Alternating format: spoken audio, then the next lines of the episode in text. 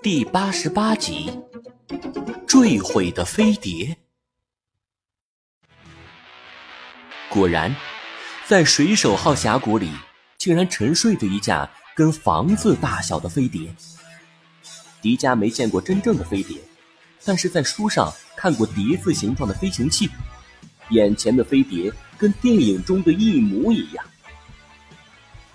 太酷了吧！火星上真的什么都有啊！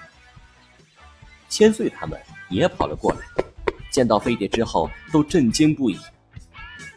看了个咪的，这是外星高科技呀！如果能给 M 博士弄回去，博士肯定会好好夸奖卡罗咪的。别总博士博士博士的了，你还是先想想怎么帮我把漏气的宇航服修好吧。没错，救人要紧。迪迦。我们看看能不能进去。好，飞碟斜斜的插在沙土里，上面满是斑驳的裂痕和厚厚的灰尘。如果不仔细看，还以为这是一块巨大的石头。等迪迦靠近飞碟的时候，忽然飞碟上闪出一阵绿色的光芒，紧接着迪迦的面前就出现了一扇半透明的门。好高级啊！难道这就是进入飞碟的门洞吗？他一马当先走进了那扇半透明的门，千岁、卡乐咪、猫米，还有被魅惑的像个傻子的花泽，随后便都跟了进去。进去之后，他们发现飞碟内部竟然发着柔和的白光。从飞碟的外面看，像个旋转木马的转盘，可是进来之后，却发现。这里竟然像个巨大的礼堂，能装下好几百号人。虽然飞碟是斜斜的插在地上，可他们却能直立在飞碟的底部。飞碟里面应该有自己的重力系统，不受火星重力的影响，所以我们才能站着。小茶，为我分析一下这里的空气成分。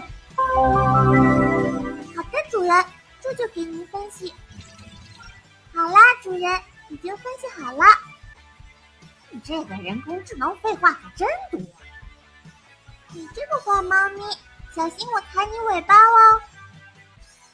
嘿，臭平板，反了你了！小茶，别理他。空气报告怎么说？主人，这里的空气成分和地球很像，拥有非常丰富的氧气含量。你们可以摘掉防护面罩，尽情呼吸啦。此言一出。猫女紧张的脸上立刻松弛了下来，她第一个摘掉宇航服的头盔，然后放纵的呼吸了一口飞船内部的空气。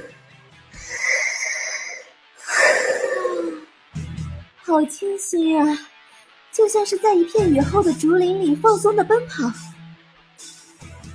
迪迦等人也摘掉了面罩，果然，飞船的空气简直比地球上还舒服。奇怪，这到底是什么人的飞船？难道是火星人吗？我看不像。以我们对烤鸡他们科技水平的了解，他们如果有这么先进的飞行器，就不用担心生存的问题了。随后，一行人来到了一个像是控制台的地方，一面大屏幕自动的出现在了他们的面前，上面显示着红色星球的全貌。哇，这是什么？好像是火星的地图啊！真的耶！你看，这里是我们现在所在的水手峡谷，这里呢是我们要去的奥林匹斯山。哎，那这些按钮和杆子是干什么用的呢？会不会有什么特别的功能？喵！你们别乱按呐，说不定会触发什么危险的机关或者陷阱。你就是个胆小鬼！我们既然已经进来了，就要好好利用这个飞碟，说不定里面有什么有用的东西。对啊，小猫咪，你可真胆小，以后要多多向哈士奇学习哦。妈了个咪的，臭迪迦，你骂猫不带脏字儿啊！